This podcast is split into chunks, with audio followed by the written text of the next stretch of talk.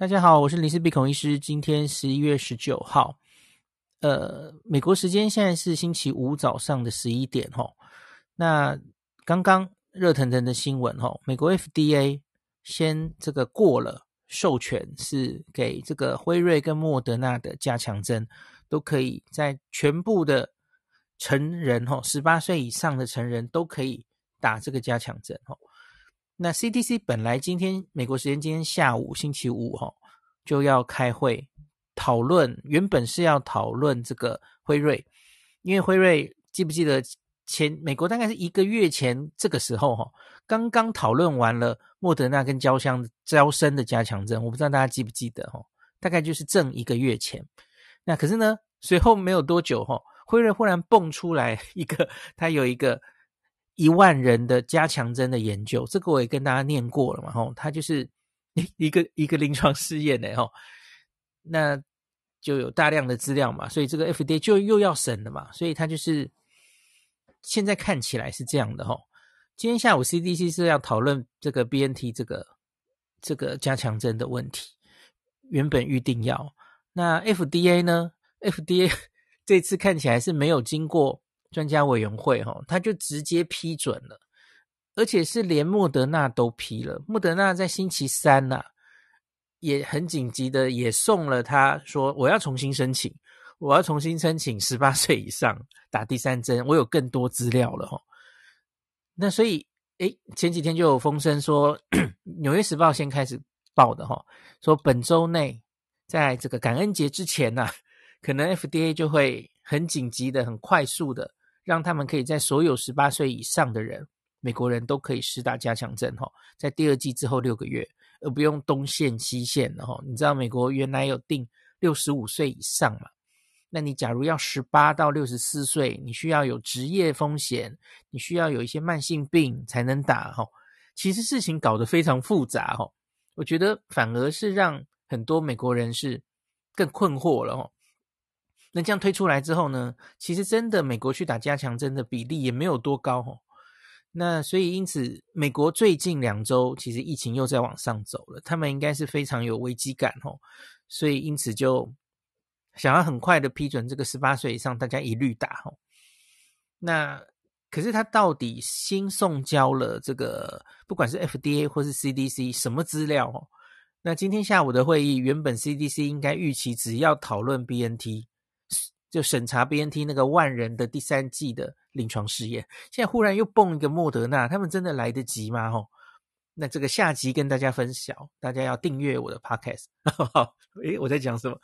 那所以那这个就等一下才会发生的吼。那我今天深夜就要熬夜看这个记者会。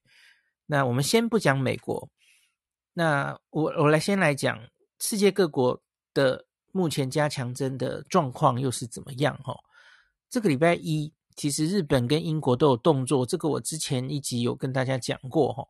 那那时候我跟大家说，我还要去看一下他们的会议资料哦。那这集稍微跟大家交交代一下。那其实我都有看到他们为什么这样做哈。像英国是把年龄再往下嘛，他原本是说五十岁以上，九月宣布五十岁以下可以打加强针以上，对不起，那他现在是再往下十岁。那四十岁以上就可以了吼，新开四十到四十九岁这个族群，那他会这样做，当然都一定有他的理由的吼。那这里我丢上一个他们 JCVI，就是英国的这个预防接种的呃委员会，那他们星期一的声明，那就如同九月他们对于加强针有所建议，那他们当然都有他们的理论根据吼。那所以，我现在就来丢上这个连接，有兴趣的人可以一起看吼。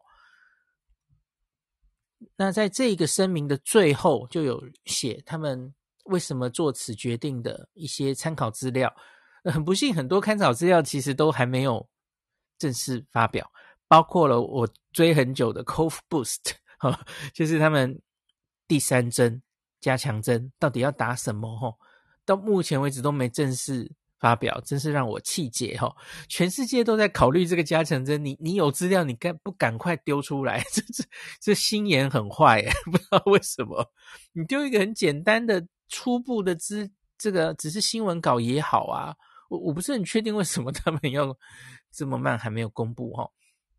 那我现在丢的其实就是 JCVI 那天的一个一个声明哈。那主要就是他往下到这个四十岁，那他决定这个呢，他当然参考了非常多的资料。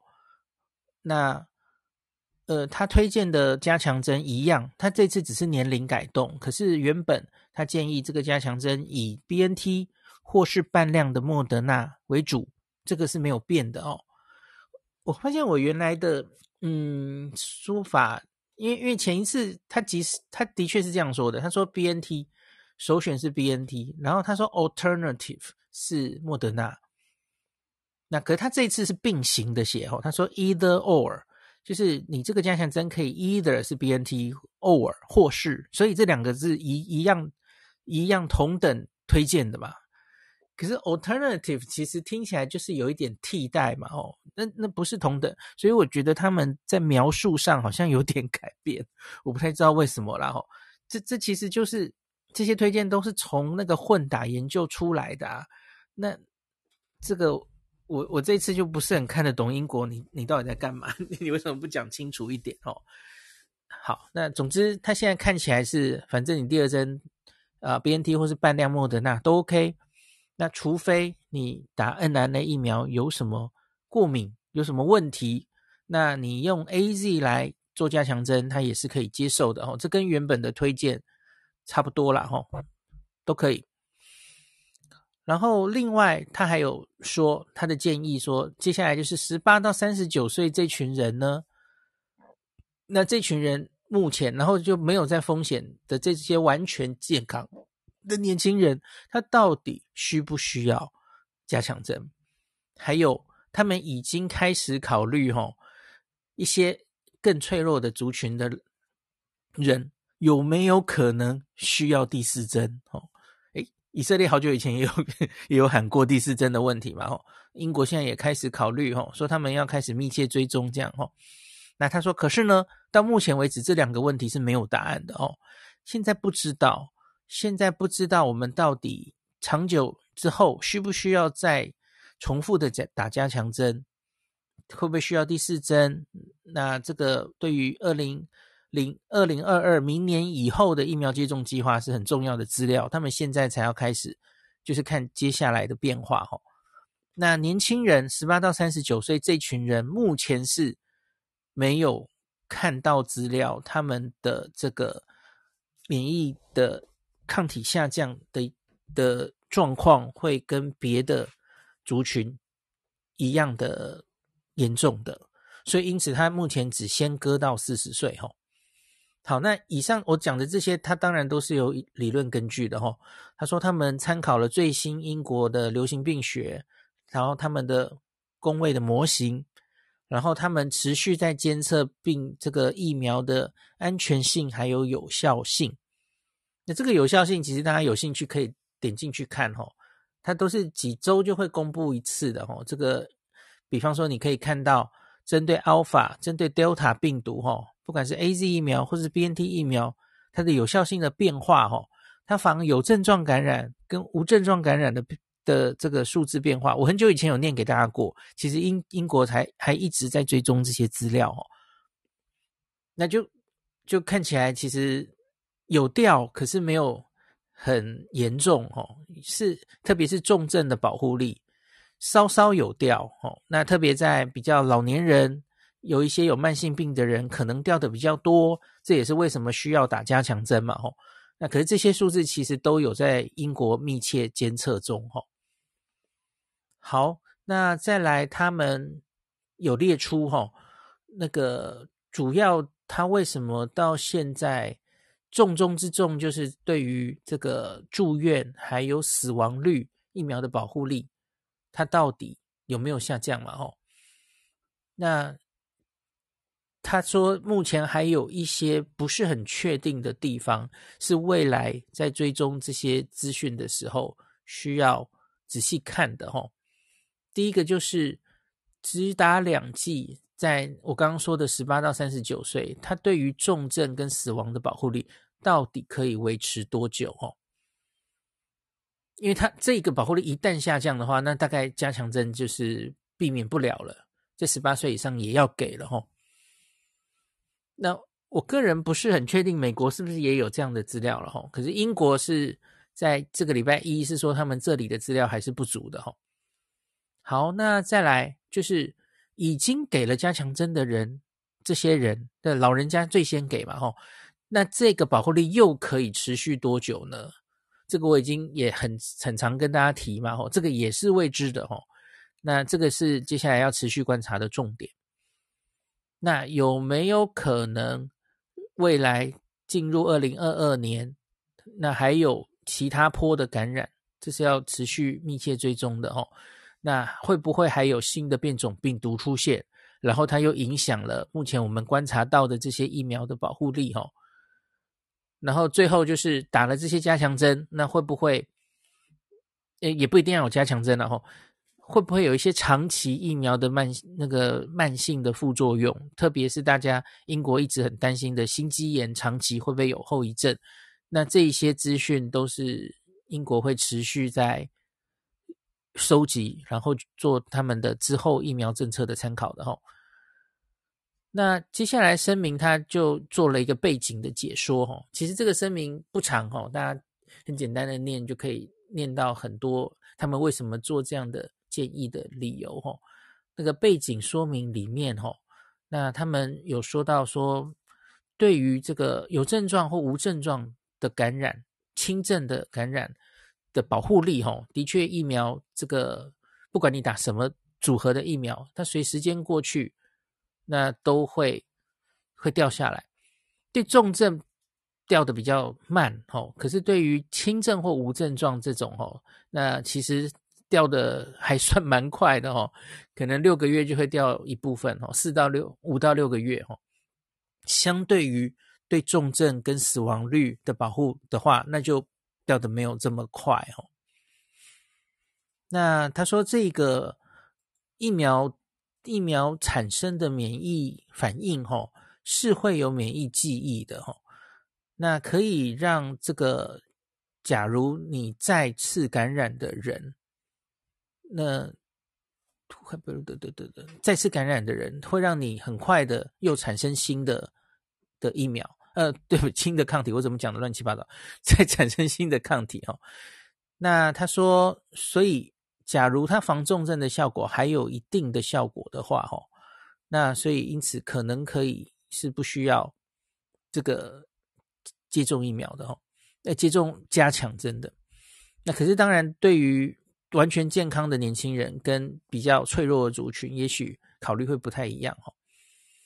那这个四十到四十九岁是他们这一次追加的。加强针的族群，他们的确比五十岁以上是没有像他们这么高的重症跟呃死亡的风险吼。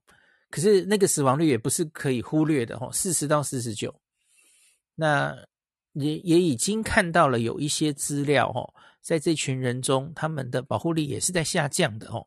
所以 J C B I 这一次才考虑那个也让他们加入这个往下十岁的范围。那小于四十岁的年轻人呢？下一段他继续讲，小于四十岁，那这个重症的风险就更小了吼。那所以这群人他他们还在持续观察这个疫苗的保护力到底可以持续多久。那超过六个月以上的追踪，在这群人第二季之后六个月，那目前还不太知道吼，因为这群人就是比较后面打的嘛吼。照年龄一一路打下来，所以这群人大概追踪的时间现在也差不多六个月而已，吼，还没有在六个月以上的资料，这要继续观察。OK，那最后一段他有提到，就是我刚刚提的加强针，它到底可不可以维持？呃，它到底可以维持多久？Durability of booster shot，吼。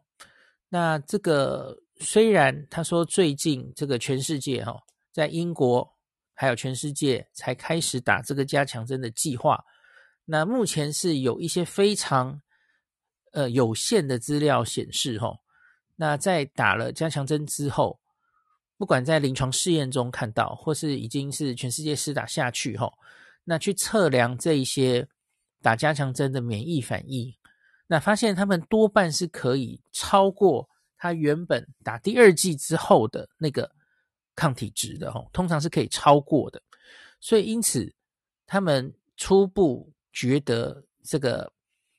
接下来打了第三针之后，他的免疫掉下来，还有保护力下降，waning 这个下降的速度啊，或是它掉的幅度，可能不会跟第二剂之后一样哦。那所以他们就这这应该就是 JCBI 自己的推测了吼。他说目前为止应该觉得也许不会再需要第四季的吼。那。可是我觉得这真真的要 看下去才知道，我不是很确定他们目前看到的证据足不足以直接做这样的推断了哈。可是他这一次是有说这样的一句话的哈，我我真的希望如此哈。我觉得可能还要更多那些基本基础的研究哈，就是他是不是可以做到比较好的免疫记忆，还有就是那当然就是时间来证明嘛哈。看到他六个月以后抗体下降的状态，那。有有一个学说，其实就是你抗体下降不一定代表它真的就需要一定要打加强针嘛，吼，因为你要一直遇到这个病毒，你身体才会一直维持非常高的抗体浓度啊。那我觉得这一次为什么会 Delta 来，然后还是有这么高的突破性感染的原因，可能是因为 Delta 的繁殖的能力太强了。所以这是身体在跟它竞争哦，因为你假如遇到了它，然后你身体抗产生抗体，我们虽然有免疫记忆，打过两剂就有，那可是产生的抗体速度不够快，所以它就还是会感染，那所以还是可以传给别人。所以我们打加强针是为了这件事哦，那所以打了之后让它有更好的免疫记忆，那这个免疫记忆好坏怎么算呢？当然是希望遇到未来遇到病毒的时候，两件事，它可以再激出更高的抗体，或是它可以更快把这个军队叫出来，这都是所谓的比较好的免疫记忆嘛。吼，那所以，假如打了三针之后，是不是就可以比较克服掉这件事？吼，突破感染比较不会产生，我不是很确定。吼，这真的要继续看下去才知道了。吼。这是回答前几天有一个忠实读者问说，他说他一直对我说，总统府前面没有看到军的那个没有看到军人，不代表中华民国没有国防的这个比例比喻哈，他印象很深刻。他说，所以为什么现在全世界已经进展到大家就觉得这个加强针非打不可？我其实觉得也 蛮无奈的哦。最后讲一下，就是这些欧美国家哈，那个。争相施打加强针，现在已经好像就是明明没有那么多证据，可是大家都打了哈。我觉得有一个很带风向的，就是以色列嘛哈。以色列加强针是很早第一个开始打，然后一个一个年龄往下开放，然后最后他们疫情这一波疫情压下来，所以他们就一直觉得这是因为我们广泛的打加强针才把它压下来的。那结果世界各国就有样学样哦。也也随着这一波冬天疫情开始了，你看美国就有点急了，他也不太管科学证据了，他说：“哎，打啦打啦吼，十八岁上都给了啦吼。”可是不要忘记，我觉得最重要的，为什么 Delta 还可以在这些疫苗打得相对高的国家还可以烧起来的根本原因？那为什么加护病房里重症还是这么多人的根本原因？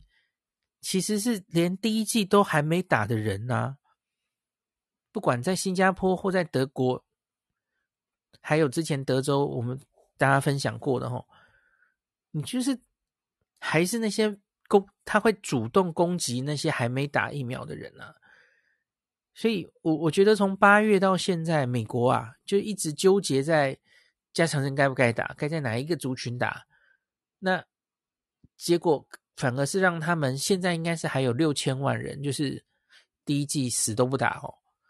呃，应该这这个六千万有没有去掉儿童？我我忘记了哈。嗯，你你还是有足够多的人，从来连一剂疫苗都没有打，那他当然就可以继续引发疫情嘛，吼。那就是这种加强针的讯息会反而让大家觉得，诶，所以这个你打两剂还是白打，还是得再打，反而就会让那些不想打人更不想打，哦。那加强针的政策让大家莫衷一是，看不懂这到底在干嘛，哦。呃，我反而忽略了你更该强调的是，让连一剂都没打的人才打才是重点，哦。我觉得这个蛮可惜的。那。这个时局演变到现在，哈，WHO 的哭喊已经没有用了。我觉得那些有钱国家就是一个一个都准备打加强针，这已经难以避免了哦。那对于发展中国家，就是疫苗当然不是好事啊，哈。大家我不知道有没有注意到，哈，你看 COVAX，我们跟 COVAX 买的疫苗已经多久没有来了？你看，就是 WHO 面临苦战嘛，这些国家都在抢疫苗，继续。布局他们的加强针哦，然后还过过期，然后就还打不完，就我觉得真的是，然后就疫苗浪费，很可惜呀哈。那加强针，我想接下来台湾也会面临这个问题哦。那我接下来就收集一下世界各国打下去之后，到底它会有更多资料嘛？然后它会维持多久？打加强针到底可不可以进一步？把他们的疫情都压下去，会有越来越多国家会有资料，不是只有以色列可以看哦。那我们就拭目以待。那接下来我也来讲一下日本哈。那我我把日本厚劳省星期一开会的，他们有一个投影片哦，好多页哦，来附上去给大家看哦。那日本那我我之前一集已经跟大家讲了，它其实是没有分年龄，它以。目前他们呃看了国际的这些资料之后，他们是决定不限年龄，大概就是直接十八岁以下就十八岁以上。像这些国家还纠结了年龄，纠结了很久哈。英国哥在四十，美国哥在六十五哈。那今今天可能美国会开了哈。那可是日本看起来一开始就准备十八岁。那只要你打完两剂，六个月之后。反正照一开始打的顺序嘛，那就陆续照原来的顺序，那到了六个月就给你接种吼。那为什么日本会做这种决定呢？那在这个厚劳省这个会议上报告，他们其实呃整理的蛮详细的，就做全世界目前的文献回顾吼。我觉得主要是他们看到了在某一些资料里面吼。那 年轻人其实也已经有看到 BNT 疫苗，日本打的主要是辉瑞 BNT 疫苗嘛，吼，大概在十六到四十四岁这种年轻人呢，他其实在大概五个月，吼，也可以从原本的保护力从八十九降到三十九，这是这是美国刊登在这个呃 Lancet 在加州那个 Kaiser。的那个公司的 资料了哈，那所以他们可能就看这个资料，觉得年龄好像不是太重要的，因为不分年龄，其实都有看到一定程度的这个保护力在下降哦。那对 Delta 株的保护力呢，在第四个月其实就会看到它从九十三掉到五十三哦。那这只是他们引述的报告之一，我就不一一念过去了哦。大家其实有兴趣都可以点进去看。他们也去看了卡达那边的资料，哦，以色列那边的资料等等，哦。那当然也有看到，其实重症的保护力其实维持的还不错。这这个美国其实之前开会我有跟大家都讲过了嘛，哈。重症的保护力在同一个研究追踪到五个月的时候，哈，呃，我大概念一下，哈，十六到四十四岁年轻人重症保护力从八十八到九十，几乎没有掉嘛，吼。这也是为什么为什么世界各国觉得，诶，不用那么快到年轻人吧，吼。那四十五到六十四岁呢？九十一到九十没有掉，六十五岁以上八十四到八十三，在这个研究里也都没有掉。那可是当然这只是研究之一，其实还有别的很多研究，有些有掉，有些没有掉。那我现在做的是 BNT，那莫德纳，诶，也有些有掉，有些没有掉，反正这议题非常的复杂了哈。好，大家有兴趣可以进去看一下。那我我来讲一个跟我们有关的哈，因为日本也已经打了 AZ 了，所以他们也有去追踪。那这个 AZ 是他们引用一个还只有预印本的研究哦，就是我前面讲的那个英国的 JCVI 应该也有参考这个研究哈。那个一个预印本，然后以英国全国的资料做的齁。那针对 Delta 病毒株 AZAZ 的保护效果齁，它去分析它随着时间变化，它会不会掉下来齁？第二第二剂注射完一周，那个防有症状的感染是六十二点七 percent。那二到九周可以维持到六十六点七，就大概七成嘛，吼。那十到十四周五十九点三，十五到十九周五十二点六，那二十周以后呢，会降到四十七点三。好，不是零，不是负的，可是 还是可以，就是一路下降，吼。二十周已经是五个月了嘛，吼。所以五个月，它从在这个研究里，吼，英国的大大型研究，呃。总共里面资料库是一百四十七万人哈，然后再找了三十七三三百七十五万人做对照哈，那所以他在他从两周打完第二季的两周尖端的六十六点七掉到了四十七点三哈，那当然它里面也有分年龄，那他说这个六十五岁以上当然是掉的比较多的哈。那相对于四十到六十四岁，稍稍的掉，那年轻人是当然掉的更少哦，所以英国也是有这样的大量的资料的哦。那可是，假如我们看死亡率呢？大家比较关心的，我们来看对于住院住院的预防效果的话，吼，一样，刚刚每一个时间都有，他在二到九周住院可以九十五点二 percent 哦。就是我说 AZAZ 对 Delta 的住院防治效果，英国这么大数据的资料 告诉你是有用的哈。十到十四周九十一点四，十五到十九周八十六点八，二十周以后五个月以后七十七，好，稍微有掉了哈。那他当然要看那谁掉的最多，一样啊，还是六十五岁以上掉的最多哈。那四十到六十四岁，那也稍稍有掉的。四十，对，我看一下，四十到六十四岁是从九十六掉掉到六十四，六十四哈。所以年轻人，假如是十六岁到，这应该是四十岁以下吧？对，年轻人的话就没有。这段重录，好烦哦。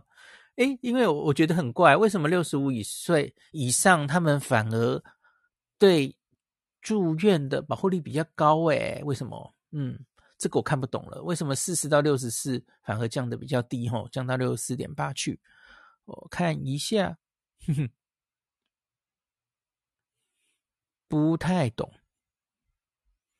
好，不懂，不知道为什么，跳过去，看不懂就跳过去。好，AZ 就是补，他们就是引申引用这个英国这篇然后。好，然后他们这个很很日本的，但在我们真的开会的时候，大概也会类似这样，然后他们就去整理了目前全世界各主要国家，或是 WHO 或是欧盟哦，他们对于这些加强针的做法各自怎么怎么样了哈。那像他们有列出美国、英国、加拿大各自的状况哈。各自大家大概都是有用年龄做限制，然后有慢性病的人，然后有医护人员这种职业风险的人优先施打。那可是各国当然就是采取的年龄，主要是年龄，大家界定的抓的就不太一样。像德国最早哈，他八月九号就是抓八十岁以上，那后来他在九月六号往下到六十岁以上哈，这是德国哈。可看起来应该是显然是不太妙哦。德国这个疫情最近升温，法国的话，它是八月二十七，就是已经是六十五岁以上就可以了哈。那以色列是做的最极端的嘛哈，以色列七月三十一就已经是六十岁以上，后来他就一路往下开哦。即使那个时候其实 BNT 自己资料还没有那么多哦，八月十三号他就开到五十岁，那八月二十号四十岁，八月二十四号三十岁，八月二十九号十二岁以上，就时间到了就可以去打。那所以以色列未来这种加强针的资料应该会陆续出来，它一定会最先出来。哦，就如同最早以色列就是打到接近最高的数字，然后秀出这个 BNT 两剂的效果给大家看。哦，那现在这个加强针，然后接近全年龄的效果，最早的报告也会从以色列出来的。哦，好，EU 其实是十月四号就有出一个。欧整个欧盟是说，十八岁以上基本上可以，可是它就是但书，它就是说你每一个国家要根据自己的状况来做决定了吼。